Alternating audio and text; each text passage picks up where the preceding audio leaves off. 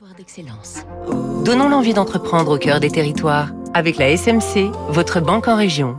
À 6h58 avec Fabrice Lundi, une, une devinette. Que fabrique-t-on dans le département de la Charente? Vous avez trouvé, j'en suis sûr. Voici Fabrice Lundi, donc qui arrive sur la pointe des pieds. Un savoir-faire ancestral, la célèbre charentaise. L'histoire raconte qu'à ses débuts, la pantoufle se glissait dans le sabot pour améliorer le confort et que les valets les utilisaient pour se déplacer sans faire de bruit.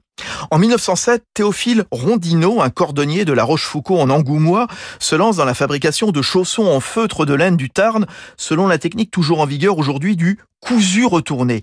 La tige, le dessus de la semelle sont cousus ensemble à l'envers avant d'être retournés pas de colle, pas de couture apparente. Un succès mondial. Dans les années 70, 1300 personnes travaillent chez Rondino. Elles ne sont plus aujourd'hui qu'une quinzaine car depuis, la concurrence chinoise a fait du mal. Il y a quatre ans, l'activité s'est relancée sous la marque L'Atelier Charentaise, sous la houlette de Rondino avec autour d'elle trois autres acteurs historiques. Il sort chaque jour de l'atelier environ 600 paires vendues une cinquantaine d'euros à une clientèle qui se renouvelle. Olivier Rondino, arrière-petit-fils du cordonnier de la Rochefoucauld la cible se, se rajeunit d'elle-même. On s'aperçoit que les jeunes générations ont euh, besoin de revenir vers les produits vintage, se dire bah tiens euh, voilà ce que portaient mes grands-parents, mes arrière-grands-parents.